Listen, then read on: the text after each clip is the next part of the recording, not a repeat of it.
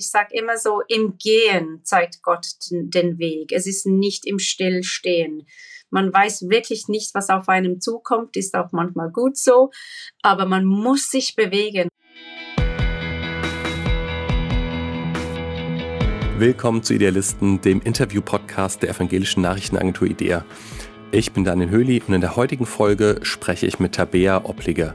Tabea hat mit ihren 45 Jahren schon einiges erlebt. Ihre ersten 16 Jahre wuchs die Schweizerin in Papua-Neuguinea auf, danach lebte sie 20 Jahre lang in der Schweiz und seit 2014 hat sie in Israel ihre neue geografische Heimat gefunden. Was oder wo für sie Heimat wirklich ist und wie ihr innerer Weg nach Israel aussah, das erzählt sie uns in dieser Episode. Wir sprechen über ihre Kindheit in Papua-Neuguinea und ihre erste traumatische Erinnerung als Vierjährige. Und ihr erfahrt auch, wie die mit ihrem Ehemann Matthias verknüpft ist, und zwar positiv. Mit ihrem Mann zusammen leitet Tabea heute zwei Organisationen und ein Sozialunternehmen. Im Unternehmen arbeiten ehemalige Prostituierte, die nachhaltige Taschen aus recyceltem Material produzieren. Und daran wird deutlich, Tabea setzt sich gegen Menschenhandel und Zwangsprostitution ein. Was ihre Ausbildung als Massagetherapeutin, ihre Leidenschaft für Kitesurfen und gestrandete Seesterne damit zu tun haben, das erfahrt ihr in dieser Episode. Los geht's. Ich habe auf Aufnahme gedrückt und virtuell vor mir sehe ich jetzt Tabea Opliger. Äh, herzlich willkommen bei Idealisten, Tabea. Vielen Dank. Aus Israel zugeschaltet, ja? Ja, genau. Welch eine Premiere bei uns im Podcast. Ähm, ich habe, als ich damals Johannes Hartl interviewt habe, da habe ich ihn gefragt zum Einstieg, äh, Johannes, du hattest mal lange Haare? Und dann habe ich nachgefragt, und du hattest mal blaue Haare? und ich würde gerne bei dir einsteigen mit, mit der Frage, warum, Tabea, färbst du deine Haare nicht? Ja, genau. Ich bin wirklich wie mein Buch, das ich vor, was ist, drei Jahre her jetzt, ähm, aus, rausgegeben habe, Hashtag No Filter. Ich äh, trage kein Make-up, außer wenn ich auf die Bühne darf oder muss.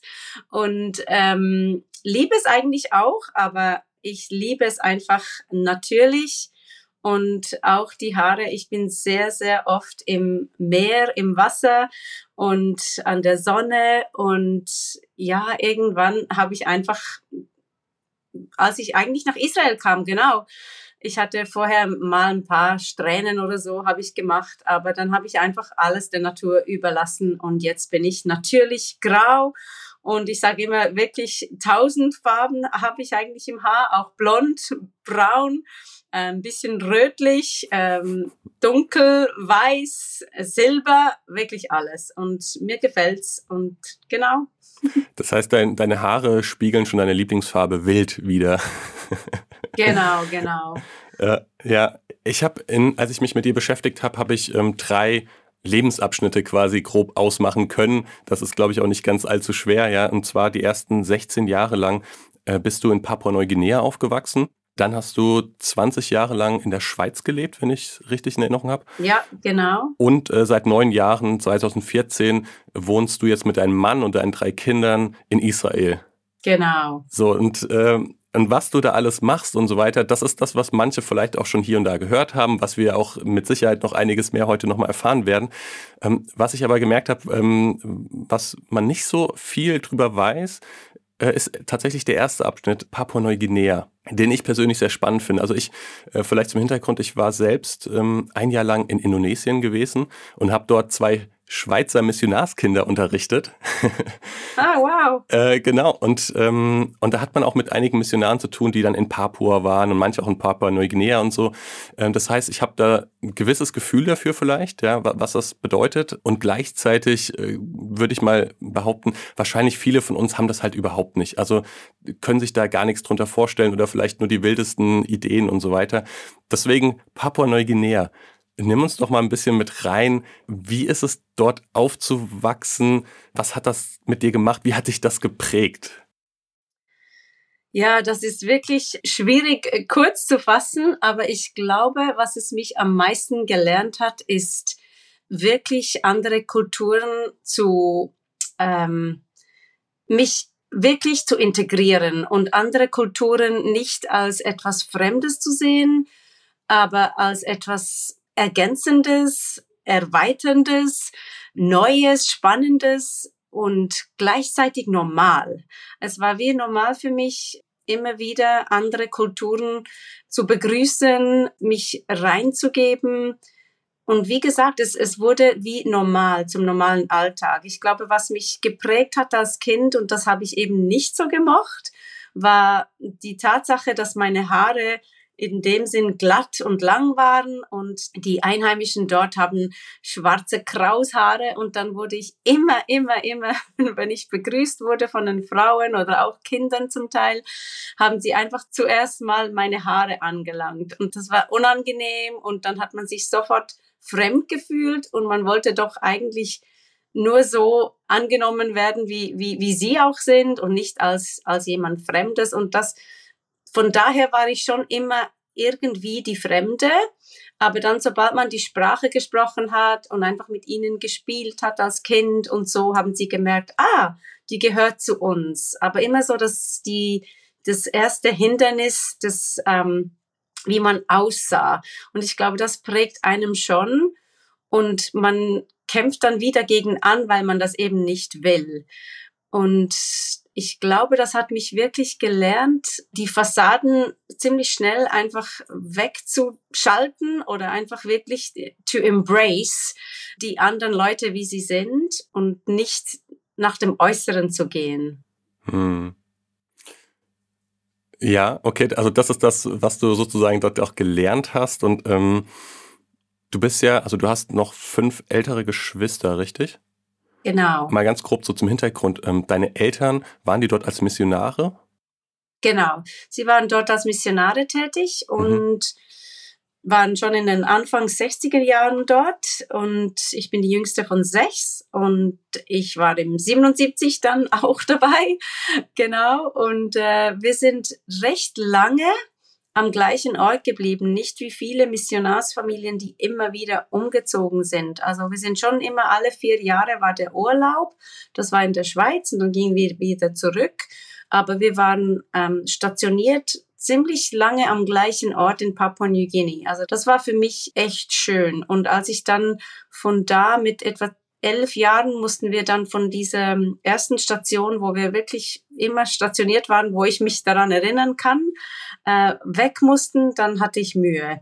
Weil auch in Papua New Guinea ist es anders. Es ist so wie wenn man in Deutschland rumreist oder in der Schweiz. Bern ist nicht gleich wie Zürich. Mhm. Die Berge sind nicht gleich wie irgendwo in Lugano. Also es ist, es ist wirklich auch eine, ein, nochmals eine andere Kultur. Und ich liebte Wewak, so hieß die Stadt, wo ich aufwuchs. Das war am Meer.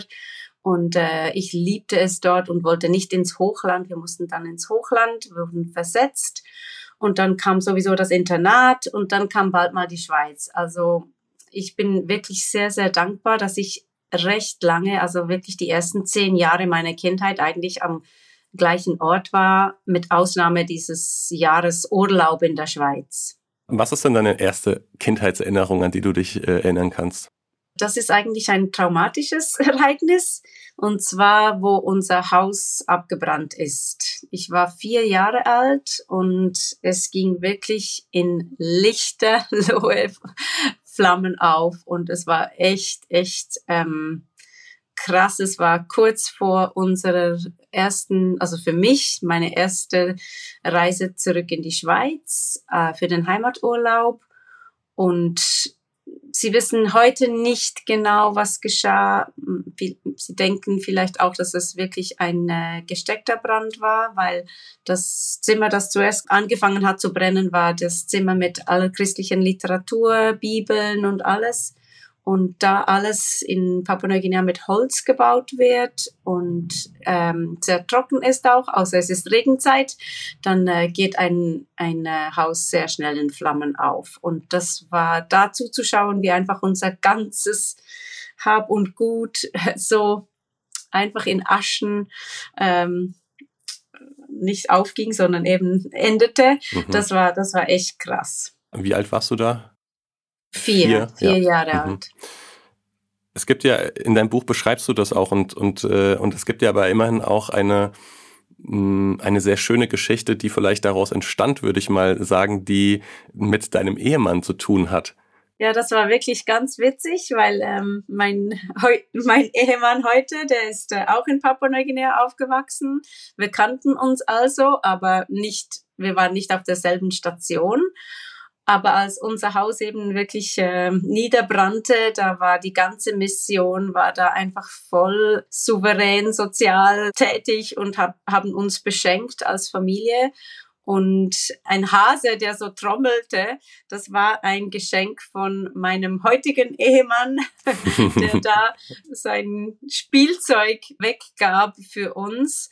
Und das war wirklich echt, echt witzig. Als wir ganz, ganz viel später irgendwie darüber sprachen, hat er gesagt, weißt du was, ich habe mein, mein pinker Hase gespendet, der da trommelt. Und ich so, nein, das glaube ich nicht. Das war wirklich ein Spielzeug, das ich aus, auserwählt habe. Ach, also er war damals vier Jahre, also heute immer noch vier Jahre älter, ne? Ähm, von, genau, von Abstand. Das heißt, er war acht. acht Jahre genau und hat dann seine Spielsachen aussortiert. Du hast das, ja, also das echt, und ihr habt sogar am gleichen Tag Geburtstag. Genau Genau. Echt, äh, echt auch, also irgendwie eine ja, krasse Geschichte, finde ich. Äh, wenn du jetzt mal von den Stationen Papua-Neuguinea, Schweiz, Israel, ich könnte mir vorstellen, eine der ganz schwierigen Fragen, die ja immer auch schwierig ist für TCK, für Third Culture Kids, ähm, ist ja die Frage, wo ist dein Zuhause, wo ist deine Heimat? Kannst du die Frage für dich überhaupt beantworten oder ist sie dir auch zu groß? Ja, das ist wirklich eine schwierige Frage zu beantworten, aber ich glaube, dass mein Zuhause dort ist, wo ich wirklich präsent bin und mich hineingebe. Und ich glaube, das ist ein Schlüssel für nicht nur für Third Culture Kids, sondern allgemein für unser Leben. Wir leben unser Leben oft eben durch Social Media, wir posten etwas und sehen dann, wie unser Post durch die Augen von anderen, ob die das liken oder nicht und leben wie Erlebnisse durch die Augen anderer, weil wir wie abhängig davon sind, ob sie das sehen, ähm, liken oder nicht. Und ich glaube, wenn wir präsent sind in unserem Alltag und voll wirklich da sind, wo wir sind und uns dort einfach die Wurzeln von Anfang an tief gehen lassen, wo wir sind, nicht in der Vergangenheit leben, nicht in der Zukunft leben, sondern wirklich im Jetzt, dann ist das Jetzt immer unser Zuhause. Und ich muss das immer wieder lernen. Ich war jetzt gerade in Sri Lanka in, in den Surfferien und ich habe ein paar Posts gemacht und eine andere Freundin von mir, die mit mir war, hat sich entschieden, einfach gar nichts zu posten, bis die Ferien vorüber waren. Und dann sah sie mich so, wie ich da einfach meinen Post nochmals gecheckt habe. Und dann sagt sie so, Tabea, ist doch egal, wer sieht und was sie darüber denken. Du bist jetzt hier und komm, komm einfach in die Präsenz zurück. Und die hat mich so richtig gut zurückgeholt und ich so, wow, stimmt. Ist doch egal, ich kann schon posten. Es ist ja cool, wenn man das teilen kann, die Freude und, und so. Aber ich habe wie gemerkt, es zieht mich von der von dem Jetzt zurück, weil ich war im Jetzt, war vor dem Strand mit den Wellen und allem und war auf meinem Handy und habe meinen Post gecheckt. Ist doch egal, ich war ja hier und und dann habe ich das das äh, Handy weggelegt und ich so, wow, es ist so krass, wie man eigentlich immer wieder den Alltag durch die Augen anderer lebt und das ist so es hat mich wirklich wieder zurückgeholt in das Jetzt. Und ich, ich merke, wenn wir im Jetzt leben, im Heute präsent sind, dann, dann ist das unser Zuhause. Hm. Also ich kann mir vorstellen, Papua-Neuguinea aufzuwachsen, aber auch von dem, was man bei dir bei Insta sieht und so, ähm, sehr naturverbunden irgendwie, ne? Also sehr, sehr viel draußen, hast du ja schon auch gesagt, an der, äh, in der Sonne und, und gleichzeitig aber auch dann doch dieses Digitale. Also ich habe schon auch festgestellt, hey, bei Insta über 6000 Posts, ne? Also einen sehr, sehr hohen Output an Digitalen. Ist das, sind das so irgendwie zwei Seiten oder zwei Herzen sozusagen? Oder also, weil du hast ja schon auch gerade so ein bisschen diesen inneren Konflikt zu sagen, Mensch, ich will das gerne auch teilen mit anderen und gleichzeitig, wenn ich aber nicht im Hier und Jetzt bin, ähm, also dir ist ja schon auch bewusst, dass es da eine Schattenseite gibt, sozusagen, wenn man, wenn man digital unterwegs ist. Ja. Wie ist da deine Haltung dazu? Ja, ich mache immer wieder, mache ich wirklich so Fasten, digitale Fastenzeiten, immer wieder so einen Monat. Und ich merke, wie, wie schwierig es ist, weil ich eben, wie gesagt, man teilt viel, weil man will, dass es, es, es fließt dann in unsere Arbeit hinein und in unsere Spenden hinein. Und ich habe auch im Buch geschrieben, ich war ganz die ersten zwei Jahre ich, es war, ja, glaube ich, fast zwei Jahre, habe ich Facebook komplett gelöscht, nur noch ganz wenig Instagram gemacht und zwar nur gepostet über so ein bisschen wirklich hinter den Kulissen. Und ich habe gemerkt, es ist so krass, die Leute wollen immer nur das Schöne sehen und immer nur die Posts wurden geliked und haben irgendwas an, an ähm, sag ich mal, an nicht an Wert, sondern an, an, an Momentum erhalten, wenn es geliked wurde, weil das ist der Algorithmus. Und dann kamen auch wirklich mehr Klicks auf Kite Pride, auf Global Act, auf, dann plötzlich kam, kommen mehr Spenden. Es ist so, so krass. Sie wollen wirklich das private Leben sehen. Sie wollen dich sehen. Du stehst für die Arbeit und gleichzeitig willst du dich nicht so in ein Licht stellen, dass es immer so sieht, wie wenn du nur Spaß haben bist, am das Land erkunden bist, am Surfen bist, am was auch immer. Und trotzdem ist es das, was die Leute sehen wollen. Und dann gibt es wieder mehr ähm, Traction und wirklich, wie, wie gesagt, so, äh, so dieses ähm, ein Output auch wirklich für Kite Pride. Ich habe ähm, und, und immer wieder diese Balance zu finden und einfach, ja, immer wieder diese, sag ich mal, ein bisschen zu schauen, was passiert, wenn man gar nicht mehr aktiv ist. Wenn ich diese Fastenzeiten mache, weil ich auch immer wieder die Reposts mache von Kite Pride, das Instagram dort mache ich schon lange nicht mehr, da haben wir ein professionelles Team. Dann sagen sie, bitte teile es, weil wenn du, wenn, wenn du es teilst, dann kommen wir immer viel mehr Klicks über. Mhm. Und dann, hm. dann ist wieder meine Fastenzeit wie so unterbrochen. Dann mache ich einen Repost, dann bin ich wieder drin und dann sagt man, ah, ich bin auch gleich hier, ach komm, ich mache gleich. Und dann hat man wieder ganz viele Views und dann merkt man, oh, die Leute wollen ja das sehen. Und es ist wirklich immer wieder so ein Love-Hate. Und mhm. ähm, ich liebe es, andere Leute zu inspirieren, aber ich will und ich merke auch, dass ich, dass ich ähm, das kann und, und auch darf.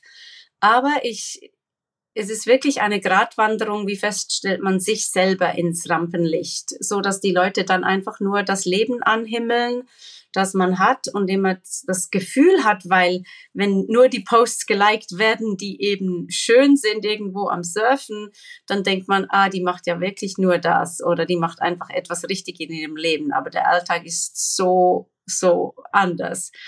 Ähm, ja, genau. Und da bin ich immer wieder einen Weg am Suchen und Finden und habe ihn noch nicht richtig gefunden.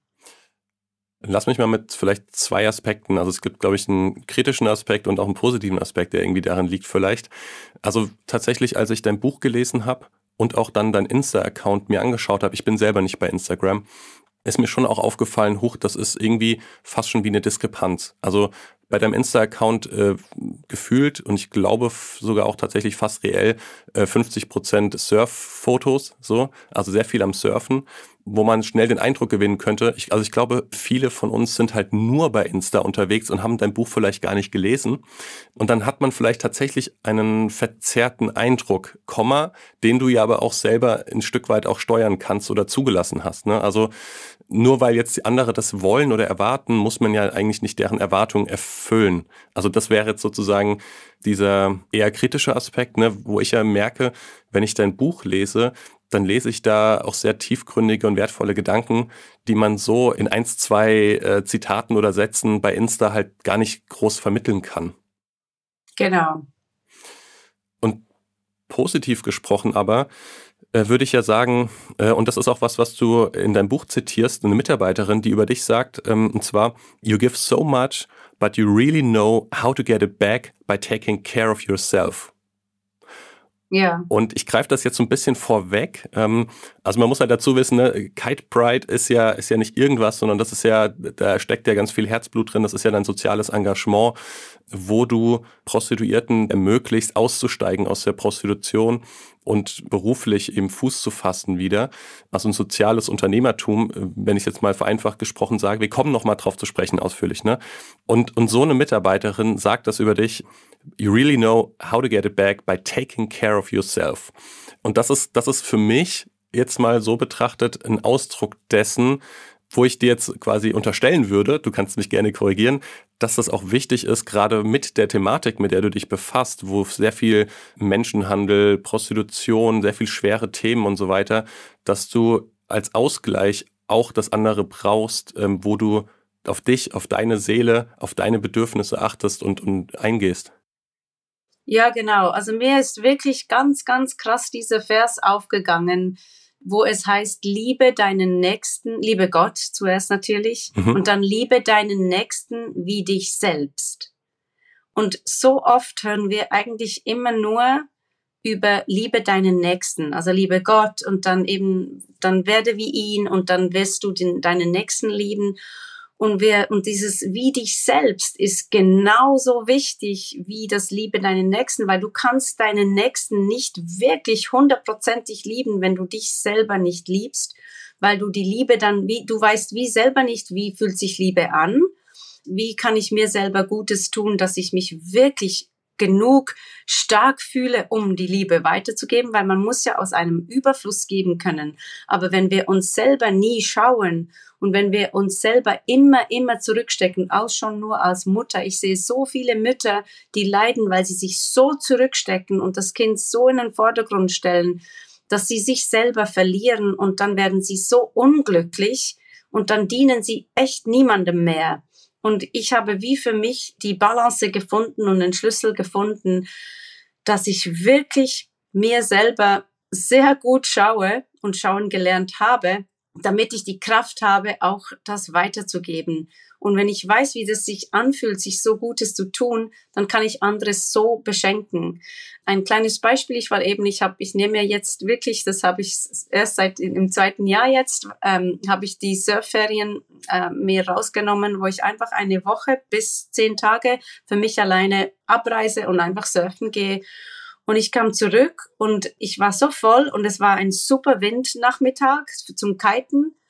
Und ich habe gemerkt, mein Tank war so voll und wir hatten Besuch, äh, Familie aus der Schweiz. Und damit das er aufs Wasser konnte, weil er auch Kitesurft, ähm, muss, würde, musste er mein Material brauchen. Und ich war so voll und ich so, es ist, es war für mich so einfach ihm das, das Zeugs alles zu geben. Ich bin sogar, ich war wirklich so der Beach Boy, also die Beach Girl, habe alles aufgeregt für ihn ähm, und habe sie aufs Wasser geschickt und habe einfach Fotos gemacht und es, ich war so überglücklich, sie alle auf dem Wasser zu sehen. Und in einem anderen Fall, wenn ich komplett ausgehungert wäre und einfach nie, eben, wie gesagt, immer zurückstecken und immer nur arbeiten und immer nur dann wäre ich dort gewesen mit einem Groll im Bauch und ich so, oh, ich will auch aufs Wasser. Ich muss mir auch was Gutes tun. Das ist ein ganz banales Beispiel, aber das ist gerade ähm, passiert und ich, ich habe wie gemerkt, genau so ist es. Ich, ich war wirklich so da und habe gemerkt, so, ich hatte so kein Problem, einfach zuzuschauen. Und ich konnte so einfach weitergeben. Und ich glaube, das kann man wirklich ummünzen auf das ganze Leben, aber für das, wir geben wirklich unser Leben hin für unsere Leute. Aber ich kann das nur, weil ich mir selber wirklich die Zeiten rausnehme und auch halt diesen Preis bezahle. Ich stehe sehr oft, das war jetzt eine Ausnahme, dass ich gerade in den Ferien war, aber ich stehe sehr oft um fünf, halb sechs morgens auf, damit ich eine Surf-Session reinkriege, noch vor der Arbeit, damit ich voll nach Hause komme, den Kids schauen kann, und einfach wirklich so in meinen Alltag starten kann. Ich merke es oft bei den Leuten um mich herum, bei unseren Mitarbeitern, die wirklich auch so vollen Einsatz geben. Ich meine nicht mit dem Hintergrund von der Prostitution, sondern einfach unsere regulären Angestellten, die schauen sich oft auch nicht. Und ich merke dann, sind sie wie die ist die Stimmung einfach nicht gut bei der Arbeit. Und da muss ich immer wieder sagen, hey, nimm frei, nimm dir eine Auszeit, geh weg. Ah, ich kann ja nicht, ich muss ja, ich muss ja. Was musst du? Du musst wirklich dir selber schauen, damit du nicht mit diesem Groll fast ein bisschen an der Arbeit stehst und einfach so ausge, fast ausgebrennt bist, weil du dir selber nicht schaust. Und dann ist man wie auch anderen gegenüber, hat man weniger, sag ich mal, Gnade und, und Wohlwollen bringt man wie auch den anderen nicht entgegen, weil man sich selber ja auch nicht geschaut hat. Ja, ich kann ja auch nicht. Also musst du jetzt auch. Und, es, und ich, hab, ich merke das immer wieder, wenn ich mir dann längere Auszeiten nehme oder mir eben einfach in meinem Alltag drinnen äh, einfach immer gut schaue, dann merke ich, um mich herum sind alle so, ja, du kannst ja, ich nicht. Ja, ich kann auch nur, weil ich mir das einplane. Und ich merke, das ist wirklich so etwas, was wir einfach lernen müssen, auch gerade als Christen. Sich wirklich selber schauen. Was heißt es, sich selber zu lieben? Ich meine nicht völlig egoistisch zu sein und in einer Selbstliebe und, und so in ein, keine Ahnung was zu reinzufallen, aber einfach wirklich ich muss aus einem Überfluss geben können und ich kann das nicht, wenn ich mir selber nicht schaue. Das war das Wort zum Sonntag von Tabea Obliger. ja, ey, vielen, vielen Dank. Ich bin, ich bin sehr dankbar, dass ich nachgefragt habe und äh, dankbar für deine Antwort. Finde ich sehr wertvoll. Also gerade weil du das ja auch, ähm, du hast am Anfang bist du gestartet sozusagen aus der Perspektive einer Mutter. Ne? Und ich glaube tatsächlich, dass das für viele Mütter, aber auch Väter bestimmt ähm, durchaus ein großes Thema ist dass viele sehr, sehr am Geben sind und, äh, und dann irgendwann ist man leer und ausgebrannt.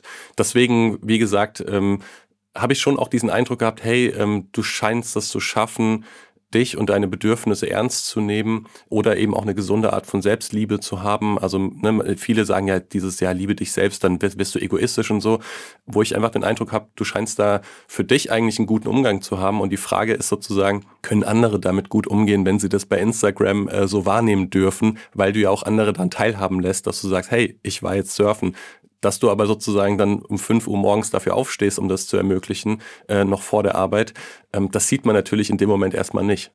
Genau, das ist eben oft das, dieses Love-Hate, das ich immer wieder habe mit dem, mit dem Instagram, wo man wirklich sich dann fragen muss, okay, wieso macht man diesen Post? Wieso macht man das? Und ich versuche auch immer wieder unten mit einem tiefgründigen Satz oder Inspiration auch wirklich was zu sagen und was ich eben so hasse an Instagram ist, dass die Algorithmen, weil so viele Leute nur das Bild anschauen, oft poste ich zum Beispiel auch ein Bild, dass ich weiß, das wird gesehen und angeschaut und dann hoffe ich, dass man eben doch noch den Blick nach unten macht, damit dass man den Post auch wirklich liest. Mhm.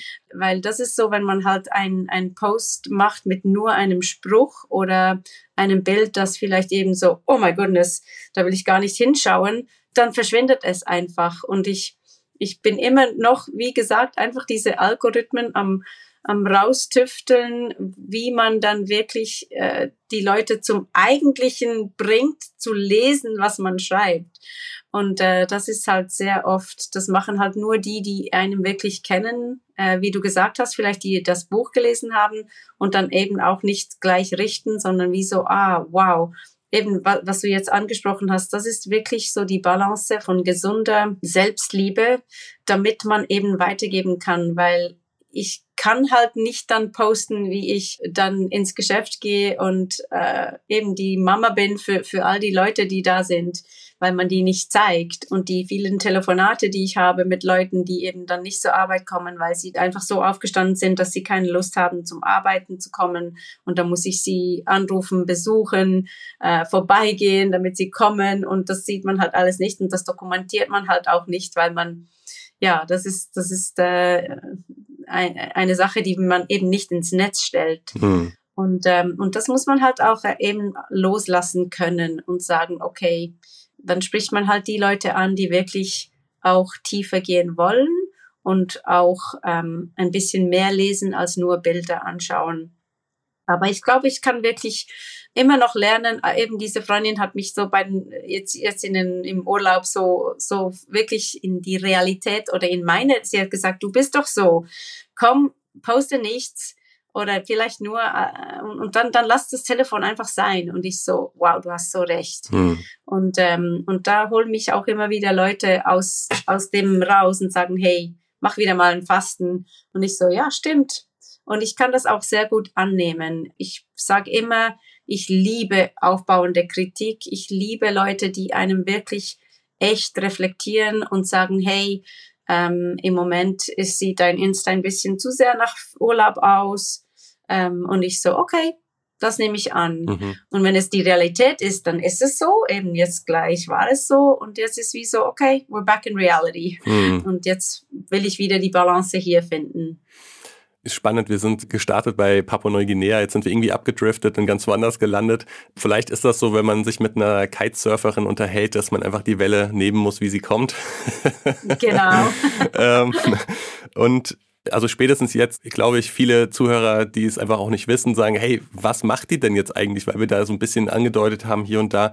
Ähm, dann lass mich mal den kürzesten Abstecher in deine 20-jährige Schweiz-Historie machen.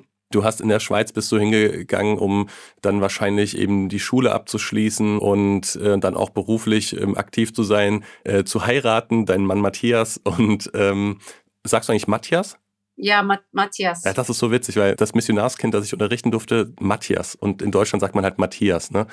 Äh, genau. Äh, ja, ja, das habe ich, das habe ich sehr, sehr verinnerlicht. Ähm, naja, auf jeden, ähm, auf jeden Fall, du hast dann geheiratet und, äh, und dann vier Jahre, meine ich, bevor ihr nach Israel gegangen seid, die erste Organisation gegründet. Also ich will es halt äh, das Schweiz-Kapitel in dem Sinne abkürzen und sagen, wir kommen ja dahin, dass du beruflich von dem, was du machst, zwei Vereine und ein Unternehmen im Grunde hast. Ne? Also Global Act, äh, der Verein, den du in der Schweiz gegründet hast, 2011. Dann Hope Center, den Verein, den du in Israel gegründet hast, 2015. Und Air, Act, Inspire, Restore, das Unternehmen hinter Kite Pride, dem Produkt, das man eben auch erwerben kann und mit dem du eben auch was, eine ganz besondere Komponente verbunden hast.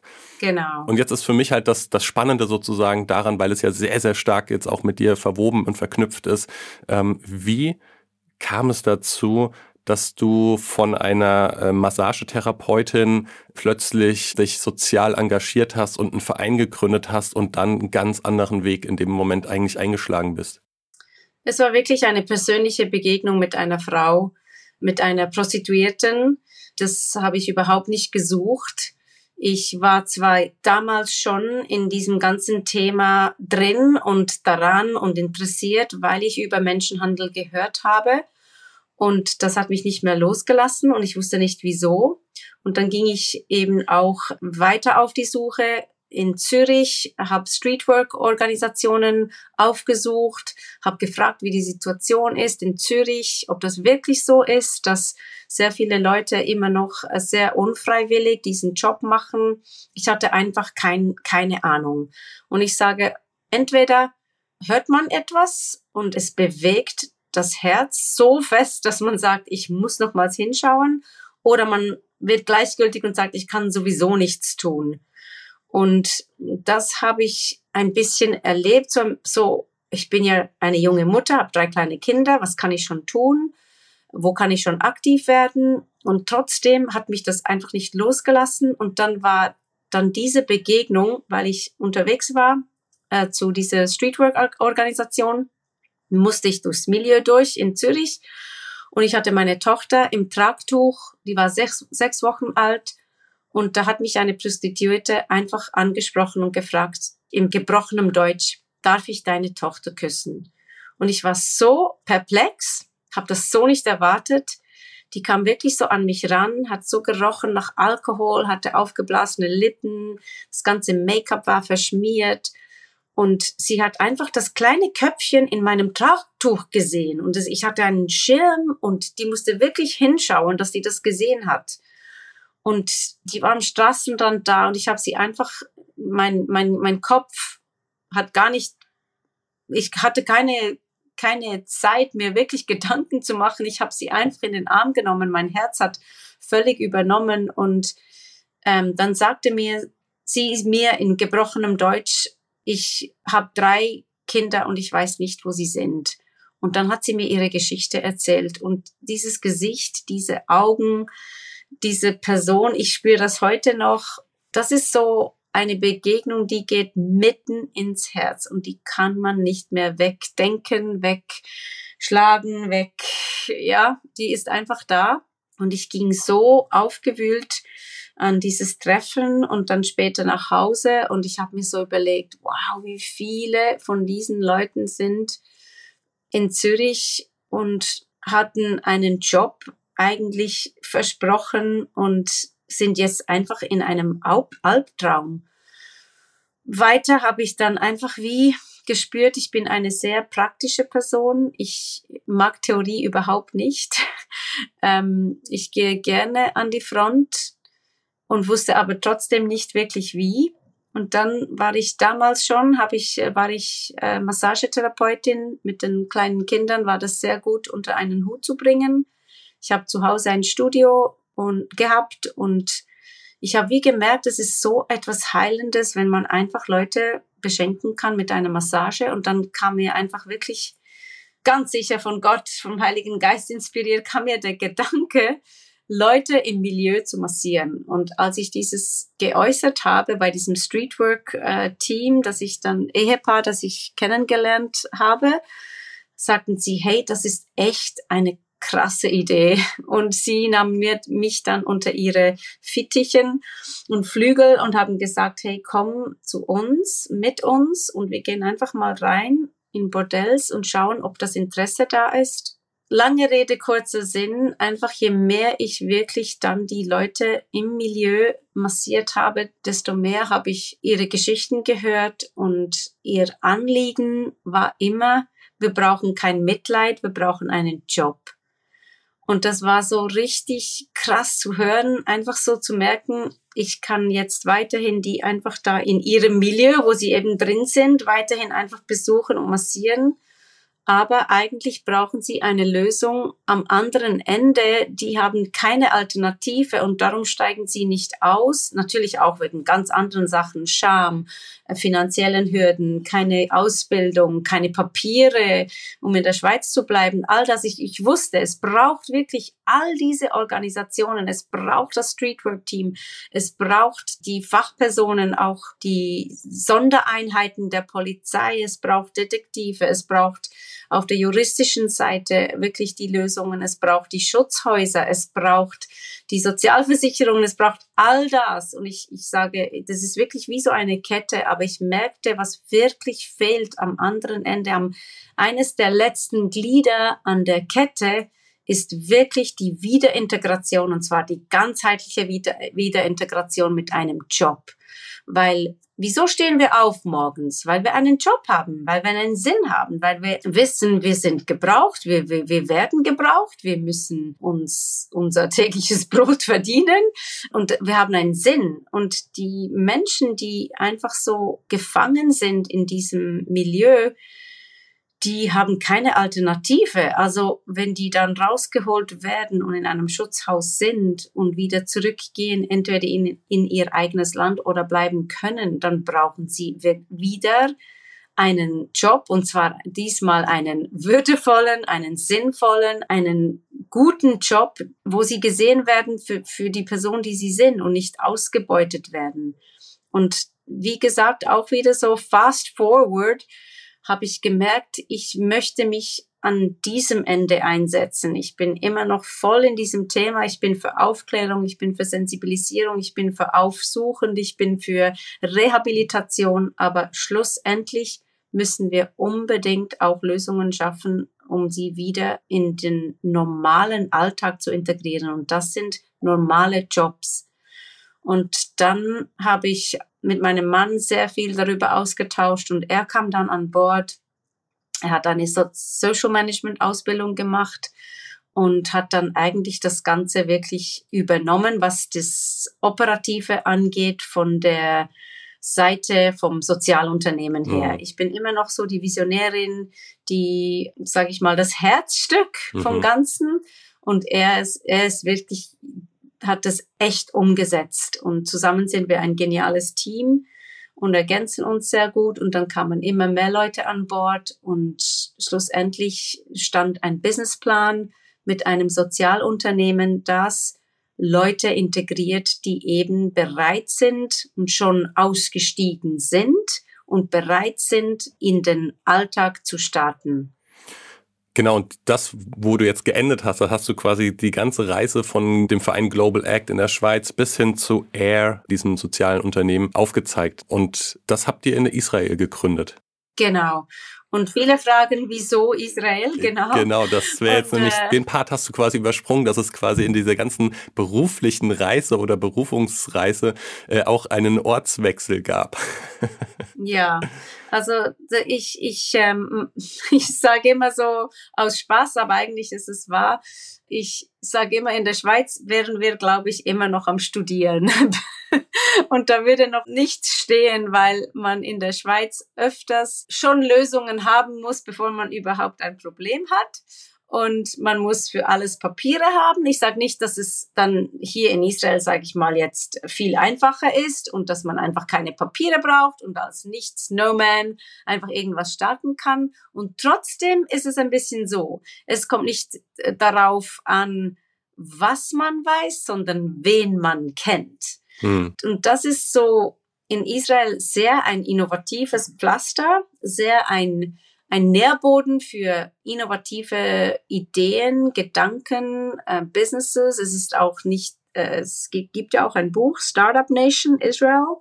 Die Leute hier denken einfach ganz anders. Sie denken viel lösungsorientierter als ich muss zuerst mich ausbilden. Es ist wirklich, ich glaube, das hat viel damit zu tun mit der Dynamik, mit der politischen Dynamik, mit der geografischen Dynamik von diesem kleinen Land Israel. Ich glaube, die Leute sind einfach von Anfang an, müssen die einfach kämpfen zum Überleben. Wir hatten am Anfang, wo wir, wir stiegen wirklich gerade steil rein in die Kultur mit all den jüdischen Feiertagen und ich habe wirklich, ich, ich, ich wusste nicht mehr, was wir jetzt feiern. Es war jüdisches Neujahr, dann war es Yom Kippur, dann war es Sukkot, dann war wirklich so alles. Und dann hat ein Israeli mich so zur Seite genommen und hat gesagt, es ist eigentlich ganz einfach. Die Leute hassen uns, wir verteidigen uns, also sie greifen uns an und kämpfen, wir verteidigen uns, wir gewinnen, wir essen. Das ist einfach das Haupt, das sind die fünf Hauptsachen. Und ich so, und, und das spiegelt sich echt im ganzen Alltag wieder. Es ist wie so, die Leute sind so, die, die haben wirklich immer das Gefühl, jemand ist gegen mich, ich muss kämpfen, ich werde gewinnen und dann feiere ich. Es ist wirklich so, das Ganze, das ist die Kultur zusammengefasst. Hm. Und ich glaube, sehr viele Zuhörer, die Israel schon besucht haben und vielleicht ein paar Israelis kennen, die werden jetzt schmunzeln und sagen, ah, weil man spürt das schon, wenn die anstehen in einer, in einer Schlange. Die stehen nicht in dem Sinn an, die haben das Gefühl, man hat ja immer das Gefühl, wieso kämpfen die immer? Wieso sind die? Wieso können sie es einfach nicht einreihen? Weil die, will die immer das Gefühl haben, ich komme zu kurz, jemand, jemand hasst mich, ich war doch zuerst da, ich werde jetzt einfach da sein, weil ich da sein will und ich muss mir meinen Platz erarbeiten und dann werde ich feiern. Dann hm. sind sie ganz chill. Und es ist so wie alles ist so in diesem Land, wirklich alles. Und gleichzeitig das Feiern und das Miteinander, wenn man merkt, jemand ist für dich, eben das am Anfang kommt sie so, bist du gegen mich? Und dann, ah, du bist ja für mich, also dann werde ich alles daran tun, dass wir dann etwas zu feiern haben. Mhm. Dann wirst du connected und dann heißt es, ich kenne diesen und der kann dir helfen und ich habe da einen ein, Kontakt, auch weil sie alle die Armee machen und zwar drei Jahre lang, die, die Jungs und die Mädels zwei Jahre. Die haben Connections von dieser Zeit, weil das einen, einem so zusammenschweißt. Mhm. Wirklich, ich glaube, du kannst zehn Israelis haben und jeder kennt irgendjemand, der dich dann zu weiteren zehn führt und schlussendlich bist du irgendwo im Knesset, im Government drin, mhm. weil irgendjemand dann jemand kennt. Mhm. Und, und das ist so, ähm, das wussten wir natürlich alles nicht, als wir dann Israel. Ja, ich wollte gerade sagen, das, ist, das sind äh, natürlich äh, gute Gründe sozusagen, die man auch anführen kann, aber wahrscheinlich euer innerer Prozess war, war ja wahrscheinlich ein ganz anderer. Ja, das war eigentlich wirklich auch ein Berufungsmoment, wo wir eben mit dieser ganzen Idee, ein Sozialunternehmen zu gründen, zu starten, haben wir sehr, sehr bald gemerkt, das können wir in der Schweiz nicht. Also klar könnten, hätten wir es machen können, aber es war nicht unser Weg. Mhm. Und wir wussten, okay, Ausland. Und dann haben wir so überlegt, okay, viele haben dann gesagt, ja, Asien, Afrika, und so. Und da wir beide als Missionarskinder aufgewachsen sind, hätte das wirklich etwas sein können. Aber wir haben wie gemerkt, es ist wie gesucht. Es, es war wie so, irgendwie war so kein Flow drin. Mhm. Und dann, ähm, als wir so in diesem ganzen Prozess waren, ging Matthias alleine mit zwei Freunden einfach nach Tel Aviv. Sie flogen nach Tel Aviv und haben keine Tour gebucht oder so. Sie waren ganz selbstständig unterwegs. Und beim Anflug auf Tel Aviv hörte er einfach eine innere Stimme, das ist eure Stadt, dort sollt ihr das gründen. Und er war so, äh, es war so unerwartet, aber es war so stark und man muss ihn kennen, zu wissen, dass es wirklich nicht sein Gedanke war, weil er war immer der, der sagt, ja, okay, wir müssen wirklich wissen, dass wir die Schweiz verlassen müssen. Also ich glaube, das könnten wir schon auch in der Schweiz. Und er wollte nie eigentlich die Schweiz verlassen. Mhm. Und wenn man mich kennt, eben, das hätte, dann, dann hätte man gesagt, ah ja, klar, mhm. Tel Aviv, Anflug, Meer, schöne Stimmung, ein bisschen das LA vom Middle East, wirklich so Miami vom Middle East. Ja, klar, will die dahin. Mhm. Bei Matthias war es wirklich so, nein, er wollte gar nie, nirgends eigentlich hin. Mhm. Die Schweiz war eigentlich sehr Komfortzone. Das heißt, er ähm, ist eher so der nüchterne, bodenständige, rationale Typ. Genau. Ob schon er auch im Ausland, äh, eben in Papua New aufwuchs, mhm. war das irgendwie, er war wirklich so, nein, wir können auch in der Schweiz was bewegen. Mhm. Und da war es für mich so klar, also mich da wirklich, das,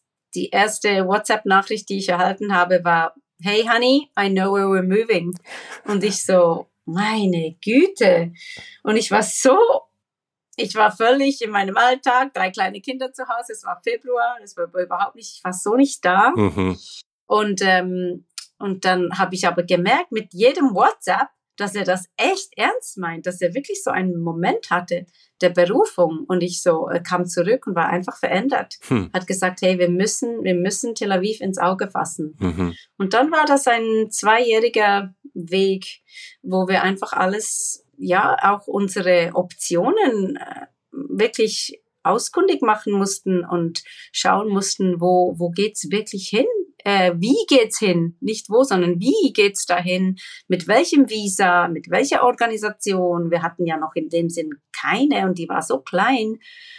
Und schlussendlich sind wir als Volunteers gestartet für unsere eigene Organisation. Und das hm. ist eigentlich ein Novum, weil normalerweise, wenn du als Volunteer nach Israel kommst, dann wirst du von einer Organisation eingeladen.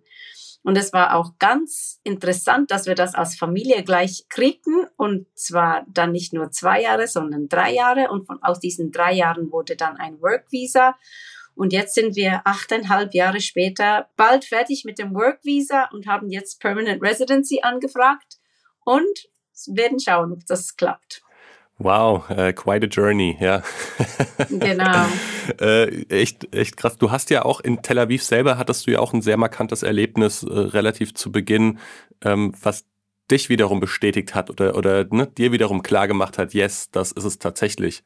Ja, genau. Also ich bin wirklich für immer wieder diese Zeichen auf dem Weg, dass man auf dem richtigen Weg ist. Ich sage immer so, im Gehen zeigt Gott den, den Weg. Es ist nicht im Stillstehen.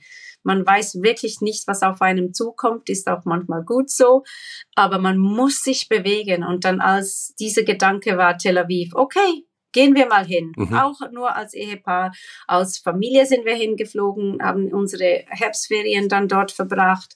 Da hatten, hatten wir auch klasse Erlebnisse mit den kleinen Kindern, die plötzlich wirklich Gott hörten und gesagt haben, wir gehören hierhin. Und dann gingen wir als Ehepaar dann ein paar Mal hin und her haben auch sehr schnell wirklich ähm, vor Ort alles immer wieder geschaut, was gibt es schon und wo können wir ergänzen und wirklich die richtigen Fragen stellen vor Ort.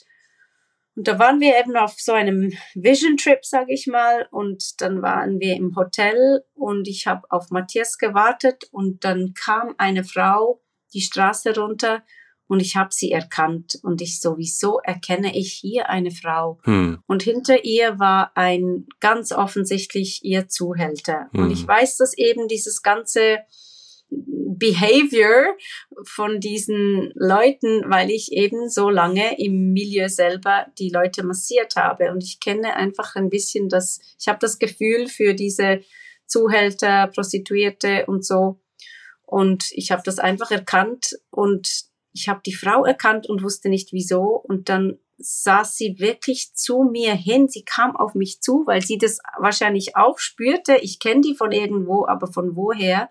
Sie hatte Angst, sie wollte nicht zur Arbeit und schlussendlich habe ich herausgefunden, genau was ich gespürt habe.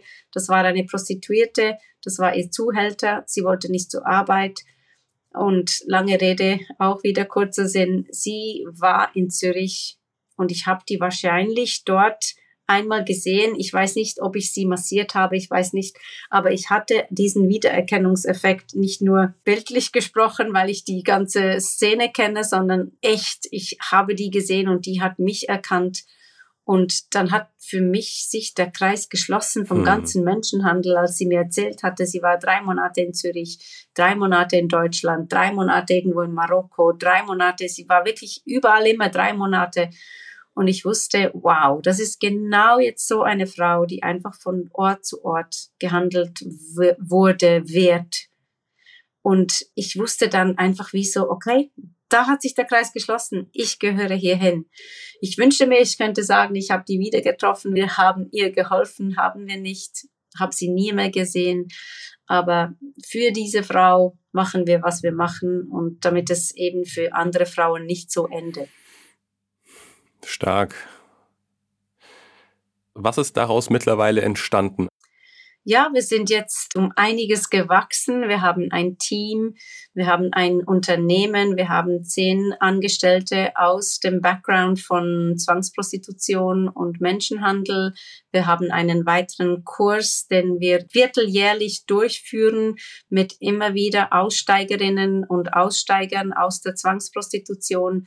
Wir bilden sie aus. Es ist eine ganz, ganz Grundausbildung, nicht in dem Sinne eine Ausbildung für einen spezifischen Job, sondern einfach mal eine Grundlage geben um sie dann an andere Firmen weiter zu vermitteln, weil wir können nicht alle bei Kite Pride aufnehmen. Kite Pride selber ist eine kleine Werkstatt, ein Nähstudio, ein ähm, Taschenproduktionsunternehmen. Wir nehmen alte Kitesurfsegel, Yachtsegel, Fallschirme, Canvases, so Billboards von, äh, von verschiedenen Werbefirmen. Mhm. Wir upcyclen dieses Material alles und machen Taschen daraus. Und wie gesagt, wir können halt nicht immer alle Leute bei uns einen Job geben, weil wir ein Maximum an äh, Personal haben. Und dann haben wir eben gemerkt, es wollen aber viel mehr aussteigen und es wollen ja nicht alle dann gleich nähen oder in der Produktion sein oder Design oder so machen. Und dann haben wir irgendwie diesen Kurs gestartet. Das ist ein Joint Venture mit der Regierung zusammen, wo wir eben Leute ausbilden und Job platzieren mit einem zweijährigen Programm, wo wir die wirklich äh, eigentlich an der Hand nehmen und integrieren in andere Firmen und so bereit machen für den normalen Arbeitsmarkt. Also man muss ja vielleicht dazu sagen, vom Verständnis her, in Deutschland ist Prostitution legalisiert. Deutschland ist das Bordell Europas, vereinfacht gesprochen und äh, erschreckend gesprochen. Und in Israel hat sich das jetzt gewandelt, also weil du das mit der Regierung angesprochen hast. Äh, in Israel wurde das nordische Modell eingeführt. Das heißt, die Nachfrage nach Prostitution wurde unter Strafe gestellt. Genau. Und genau in diese Zeit sozusagen seid ihr ja reingekommen. Also ihr wart ja kurz vorher erst in Israel und plötzlich gab es diesen Wandel. Würdest du auch sagen, auch das ist irgendwie göttliche Fügung, dass ihr genau zur richtigen Zeit am richtigen Ort wart? Ja, das glaube ich wirklich. Wir kamen an, als wir dann schon, wie gesagt, wir haben von Anfang an, haben wir uns wirklich vernetzt. Wir haben geschaut, was gibt es schon für Organisationen hier on the ground, in the field und wo können wir ergänzen. Und wir waren dann Teil von einem runden Tisch. Da gab es eben eine Organisation, die JIJ, Jerusalem Institute of Justice, die war da schon dran mit, mit dem ganzen Lobbying und so für dieses Gesetz vom schwedischen Modell. Und dann kam das in dieser Zeit wirklich durch.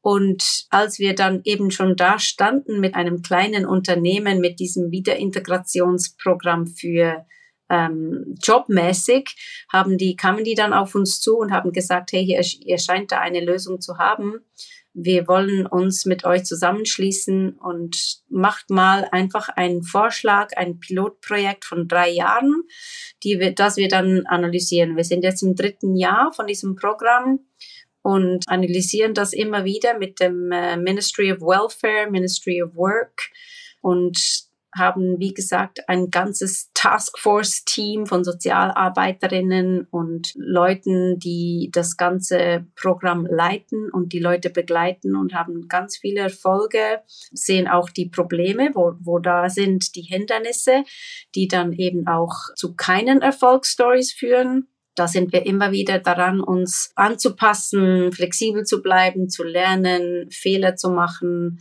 aus Fehlern zu lernen. Da sind wir wirklich, wie gesagt, immer noch in diesem Pilotprojekt. Mhm. Hm, lass mich mal eine äh, kritische Nachfrage stellen, die immer mal wieder von außen kommt, nämlich in dem Moment, wo ihr meist Frauen, die eben aussteigen wollen aus der Zwangsprostitution, einen Job anbietet, schafft ihr dadurch nicht quasi wieder Markt dafür, dass neue nachrücken? Also dass sozusagen, weil ja die Nachfrage trotz allem noch gegeben ist, da, dass man einfach dann in dem Moment, wo man jemanden rausholt, jemand anderes nachrückt. Ja, das ist eine gute Frage und es ist leider etwas so, dass es, ich glaube zwar nicht, dass es zusammenhängt mit, dass man Leute rausholt. Ich glaube, es ist wie eigentlich ganz prekär zu sagen, einfach wenn, wenn man fischt, ähm, dann nimmt man diesen Fisch und isst ihn oder, oder verbraucht ihn und dann geht man eigentlich wieder in den Ozean und fischt einfach weiter, bis es, bis es keine mehr hat und das wird es wahrscheinlich eben nie haben, keine. Und das ist schon ein bisschen so und es ist beelendend, zu, daran zu denken. Und ich muss einfach immer wieder die Leute vor Augen führen, die wir haben, denen wir helfen können und wirklich immer wieder, wie ich ganz, da schließen wir der Kreis zum ganz am Anfang präsent sein. Mhm. Wirklich das zu sehen, was ich tun kann und nicht, nicht davon abzulassen, das nicht zu tun, das ich eben nicht kann, wo ich keinen Einfluss darauf habe. Mhm. Und für die Leute, die es schaffen, für die, die aussteigen wollen, für die haben wir eine Lösung.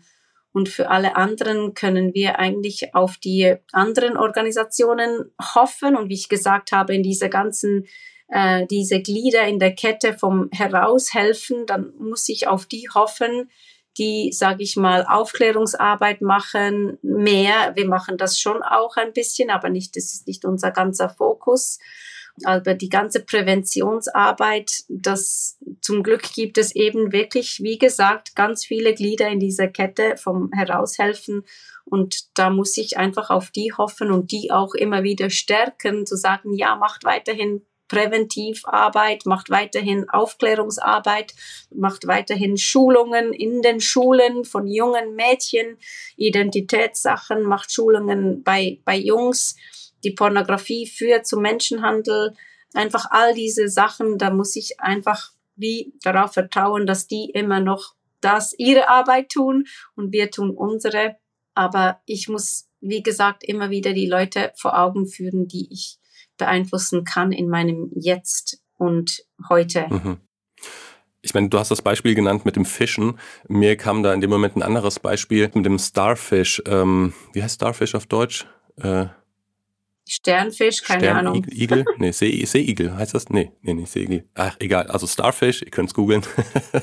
und, äh, und auf jeden Fall, dieses Beispiel, ganz viele Starfish sind gestrandet an, an der Küste und ein Mädchen läuft an die Küste und holt einen Starfish und schmeißt ihn zurück ins Meer. Und ähm, dann kommt jemand und sagt zu dem Mädchen, Mensch, was machst du da eigentlich? Guck mal, da sind äh, Hunderte oder Tausende von Starfish gestrandet sozusagen hier an der Küste die werden alle sterben, du wirst sie gar nicht alle retten können.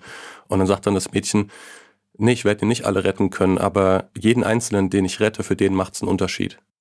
Genau, genau. Das, das bringe ich auch immer wieder, dieses Beispiel. Das liebe ich. Mhm. Und, und auch wenn wir bei diesem Beispiel sind von Fischen, was wir eigentlich tun, ist wirklich auch das, was man sagt, don't give somebody a fish, teach them how to fish. Und das ist das, die ganze Idee mit dem, mit der Wiederintegration, mit dem Job geben, ist wie so, hey, wenn die einfach in einem Schutzhaus bleiben, wenn wenn die Opfer bleiben von einem, sag ich mal, Social Security System und immer wieder einfach IV beziehen oder wie auch immer, bleiben die einfach abhängig von einem System. Und wenn man ihnen einen Job anbietet und es ist wirklich ein langer, holpriger Weg, es ist so challenging für die, ich sehe das wirklich in unseren eigenen vier Wänden, in unserer Firma. Es ist so schwierig, dass die wirklich stabil werden und bleiben. Aber wir, we're teaching them how to fish. Mhm. Wir, wir, wir, wir, geben ihnen nicht einfach immer nur Geld und so. Und, und am Anfang war es echt schwierig. Man hat so auch Mitleid und, und man, und dann kommen sie und sagen, ich habe so viel Schulden und ich kann meine Wohnung nicht bezahlen und ich kann das nicht, ich kann das nicht. Und wir hatten einen, einen Fonds innerhalb von der Firma, wo wir immer wieder äh, daraus bezahlt haben und plötzlich haben wir gemerkt, wir helfen ihnen ja gar nicht, wenn wir ihnen immer wieder einfach Geld geben für, klar brauchen sie das, aber wir müssen immer wieder sagen, okay, aber Moment mal, jetzt verdienst du, wo geht denn das Geld hin? Schau mal, machen wir mal ein Budget. Wieso fehlt dir das Geld Ende Monat? Und dann sieht man rein und merkt, sie können gar nicht mit dem Geld umgehen und einfach so wirklich dieses ganze Konzept von nicht immer nur geben, das Geld einfach reinschaufeln, sondern wirklich zu so sagen, hey, lerne selber Geld zu dienen, verdienen und damit umzugehen. Und dann kannst du wieder selber einsetzen. Und das ist so wirklich, ja, zu diesem ganzen Fischthema. Mhm. Ich, äh, es, ist, es ist keine leichte Thematik und genau deshalb will ich nochmal nachfragen, vielleicht ist die Antwort die gleiche, weil wir am Anfang so ein bisschen schon über das ganze Große gesprochen haben. Ähm, wie bewahrst du dir Leichtigkeit eben trotz dieses schweren Themas? Ja, ich glaube wirklich immer wieder auftanken, immer wieder den Sinn zurückgeben zum, zum Ursprung. Sowieso mache ich, was ich, was ich tue. Und einfach Gott natürlich, mein Glaube an ihn, seine Fürsorge immer wieder. Wir stehen immer wieder voll an. Und ich glaube, es ist auch immer wieder eine Bestätigung, dass wir auf dem richtigen Weg sind, wenn, wenn Gott äh, durchkommt mit einer Lösung. Wir stehen sehr oft an, auch finanziell. Und manchmal fragt man sich, ob es sich lohnt und ob man nicht einfach viel zu viel investiert für, für das Resultat, das man, äh, das man dafür erhält. Weil wir Leute sind nun einmal resultatgetrieben. Ich glaube, das wird immer so sein. Es darf auch so sein. Schon die Bibel spricht von Reward. You will see a reward and you will see fruit. And if you don't, dann musst du was ändern. Und ich glaube, wenn man das immer wieder erlebt, dass Gott wirklich durchkommt und man dort immer wieder auftankt und immer wieder ihn fragt und auch die richtigen Leute an der Seite hat, die einem bestätigen, die von außen her hinschauen können. Äh, wir haben ein Gebetsteam, die sind immer für uns da. Die beten wirklich ganz, ganz spezifisch. Wir hören auch auf sie, wenn sie ein ungutes Gefühl haben, was auch immer. Es ist wirklich diesen Anker zu haben und auch zu nähren, diesen Glauben zu nähren und die richtige Gemeinschaft zu haben und dann eben, wie gesagt, einfach auch Gutes tun, sich Gutes gönnen und nicht immer nur leiden. Ich glaube, das ist so ein Bild, das man manchmal hat als Christen. Wenn man nicht leidet, wenn es nicht schwierig ist, dann ist es nicht, äh, dann ist es nicht ein Kampf, dann ist es nicht gut. Und äh, ich glaube, das ist nicht, das ist nicht richtig. Hm. Wenn du dir anschaust, wie du selbst aufgewachsen bist, welche Erziehung du genossen hast und du schaust dir an, wie deine Kinder heute aufwachsen, welchen Kontrast nimmst du wahr oder was ist dir vielleicht darin besonders wichtig für deine eigene Interpretation der Mutterrolle? Ja, ich wuchs so auf, dass ich nicht groß eine Stimme hatte, was die, was äh, die Arbeit meiner Eltern anbelangt wir gingen einfach mit. Wir wurden schon immer mitgenommen in dem Sinne. Aber wir haben nichts hinterfragt, weil wir wurden auch so erzogen, dass man wirklich, also diese ganze Autorität, die war wirklich einfach so, so ziemlich ähm, stark da. Ich habe es aber nicht nur negativ erlebt. Ich habe es wirklich auch, weil meine Eltern so authentisch gelebt haben, denke ich, konnte ich sehr gut damit umgehen. Was ich wirklich anders mache, ist, oder ich und mein Mann, wir nehmen unsere Kinder extrem mit in Entscheidungen, schon natürlich altersbezogen. Ich kann natürlich nicht mein Kleinkind fragen nach Rat in irgendwie Business oder so, mhm. aber was das Ganze umziehen, als wir uns entschieden haben, nach Israel zu kommen, haben wir wirklich gesagt, hey Kids, es gibt die Möglichkeit, eine International School zu besuchen. Es wird mehr kosten aber vielleicht zum ersten, zweiten Jahr, dass der Einstieg ein bisschen leichter ist, könnten wir das tun oder ähm, wir können auch gleich lokal, es wird aber sehr, sehr hart werden und wir haben wirklich so einen Familientisch gehabt und die waren neun, sieben und vier und natürlich hat mehr, meistens der Neunjährige mitgesprochen, aber er so, was sprechen die dann dort? Und ich so, ja, Hebräisch und der so, ja, wenn ich in eine internationale Schule gehe, dann kann ich gar nicht mit den, mit den Kids reden. Und bin dann gar nicht local. Also nein, klar, da gehen wir in die Local School und so. Und ich so, okay, aber es wird hart. Und er so, ja, okay, dann ist es halt so. Und dann, ähm, und äh, das ist ein kleines Beispiel, mhm. aber ganz oft, auch jetzt, als wir gemerkt haben, das Visa geht zu Ende, wir können es nicht verlängern, wir müssen jetzt wirklich Permanent Residency anfragen. Das ist nur Gunst der Regierung, da können wir auf kein Gesetz uns berufen, wir sind keine Juden, wir sind keine rückkehrende Juden. Wir, können uns, wie gesagt, nicht auf irgendein Gesetz abstützen, dass wir das jetzt einfach erhalten, mhm. sondern das ist einfach nur Gunst. Mhm. Und dann haben wir uns auch wieder als Familie zusammengeschlossen und haben uns überlegt, wollen wir das? Wollen wir diesen Weg gehen? Das auch vielleicht eben Ablehnung bringt oder auch viel kostet und ähm, auch Emotionen kostet und wollen wir dann uns wirklich diesem Land hingeben. Das heißt, die Kids müssten dann wirklich nach dem ganzen System hier, das gibt, das ist dann auch Militär angesagt, mhm. einfach all das.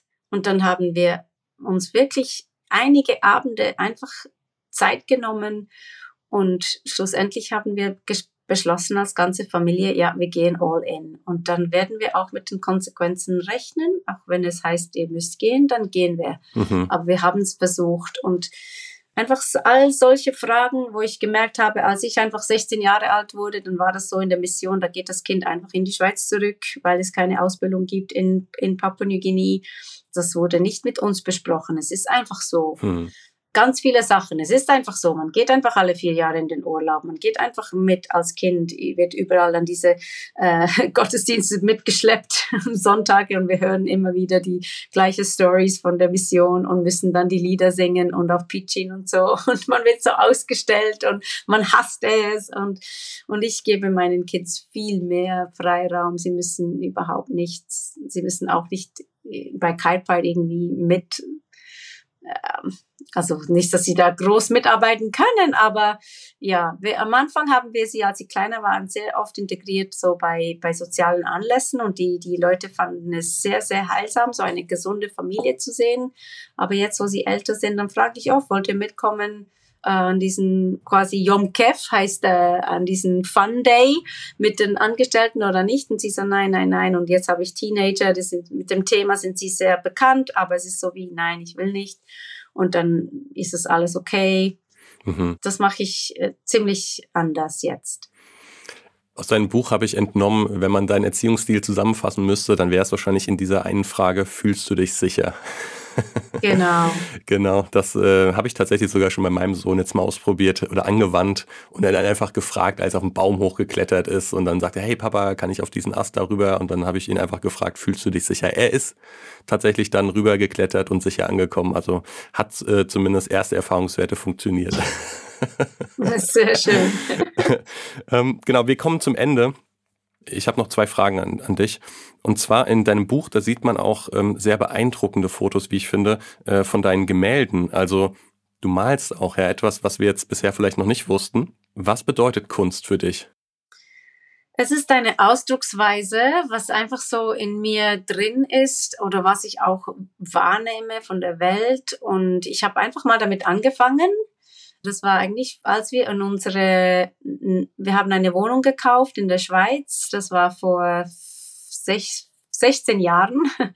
Und dann hatte ich so viele leere weiße Wände und ich habe dann einfach so ein paar Gemälde gesehen. Und ich liebe Farben, ich bin sehr kreativ. Ich ähm, und dann habe ich einfach, eine Freundin äh, hat mir gesagt, hey, meine Mama hat so ein Studio, da kann man hin und einfach malen. Du bringst einfach was mit und dann kannst du eine Leinwand nehmen und sie leitet dich etwas an, aber ist eigentlich sehr Freestyle. Und das hat mir voll zugesagt. Ich hatte, wie gesagt, ganz viele leere weiße Wände zu Hause. Und dann bin ich hin, habe eine riesen Leinwand genommen und habe einfach mal Farben drauf geschmiert und plötzlich, ich bin auch jemand, der in der Natur immer wieder Gestalten sieht. Das hat mir mein Vater wirklich so als Kind so wie mitgegeben. Wir gingen sehr oft in den Dschungel, wir gingen sehr oft in die Natur.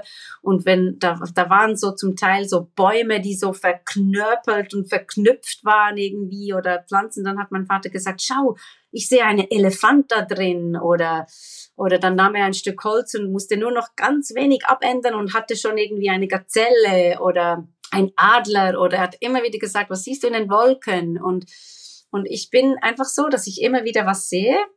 Und dann habe ich wirklich so ein Bild in plötzlich so ein Wirbel gesehen und dann habe ich plötzlich ein paar Gebäude gemahlen und es ist, und es war so abstrakt und trotzdem hat man gesehen, was es ist. Und ich hatte so Freude daran und dann habe ich einfach drauf losgemalt und ich habe dann die Bilder alle aufgehängt bei mir zu Hause, hatte dann das Massagestudio eingerichtet, habe die ersten Kunden empfangen und alle haben gesagt, wow, wer malt denn diese Bilder? Und ich so, wer ist der Künstler? Und ich so, ich. Und dann habe ich wirklich ab der Wand etwa drei Bilder verkauft. Ich wusste nicht, was ich verlangen kann, was es etwa kostet und ich habe oft gesagt, ja, was ist es dir wert? Mhm. Und, ähm, und so hat mein Mal äh, Werdegang angefangen. Und dann habe ich auch, ähm, ich liebe, wie gesagt, ich liebe Gott, ich liebe meine freie Beziehung zu ihm. Die ist immer, immer mit den Jahren immer freier geworden. Ich liebe mich auszudrücken, was ich sehr oft als Kind das Gefühl hatte, konnte ich nicht so, mich frei ausdrücken und eben das Wild in mir ausleben. Und dann habe ich einfach wirklich so auch so angefangen, einfach Worship laufen zu lassen und frei zu malen. Und dann habe ich wie gemerkt, ich habe ganz viel auch prophetisch in mir. Und so habe ich wie so, ich konnte mich ausdrücken und hatte wie ein Resultat. Mhm. Und ich merkte, dass es wirklich Leute immer wieder angesprochen hat.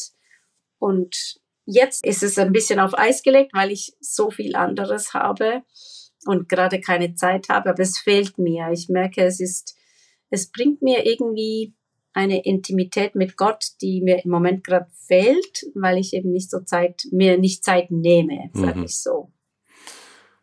Ja, also auf jeden Fall spannend. Kann man auch bei Insta bei dir das eine oder andere Painting betrachten. Gerade eins, was ich im Buch nicht gesehen hatte, was ich mir gestern angeschaut habe, dachte, wow, äh, auch sehr, sehr schön. Ich komme zur letzten Frage. Du hast noch einen Anschlusstermin. Und zwar beschreibst du in deinem Buch deinen Weg vom Windsurfen zum Kitesurfen. Was hast du dabei gelernt? Loslassen, weil äh, das Windsurfen ist wirklich so, man muss das Segel ganz, ganz eng an den Körper ziehen und das Fenster zwischen dem Körper und dem Segel muss ganz, ganz klein sein, damit man die Richtung äh, sehr gut einhalten kann und die Geschwindigkeit erhält. Ein offenes Segel bringt zwar dann immer mehr Wind rein, aber wenn man dann das zuzieht, dann, dann geht man ab wie eine Rakete und muss so kompakt bleiben. Und beim Kitesurfen als ich dann immer wieder das Segel ebenso aus Prinzip so, oh, es, es, es hat so viel Wind drin, habe ich es angezogen, dann bin ich einfach wie ein Katapult weggespickt und dann hat der Kitesurflehrer gesagt, meine Güte, kommst du vom Windsurfen oder was? Und, und er war ein Österreicher und hat so einen österreichischen Akzent, loslassen, loslassen. Und ich so, und ich, das war so und ich habe gemerkt so, wow, das ist eigentlich im Leben auch so. Man will instinktiv, wenn man Druck spürt und ein ganz, ganz krasser Druck, dann, dann zieht man einfach an und hält ganz, ganz, ganz fest. Und im Leben muss man eigentlich, wenn der Druck steigt, loslassen und sagen, hey, ich hab's echt jetzt nicht mehr im Griff. Und das war eine Lektion fürs Leben, die ich immer wieder mir sage. Was ein schönes Schlusswort. Also vielen lieben Dank. Ich muss mich jetzt auch üben im Loslassen, äh, dich loslassen und auch die Fragen, die ich jetzt vielleicht nicht stellen konnte. Aber ich danke dir auf jeden Fall sehr für deine Zeit, für das Gespräch und äh, wünsche dir, wünsche euch als Familie, als Ehepaar Gottes Segen auch weiterhin bei all dem Tun, bei all dem Sein. Haben gibt es ja nicht im Hebräischen, habe ich gelernt. Genau. Äh, von dem her ganz viel Segen in eurem Sein und eurem Tun. Vielen, vielen Dank.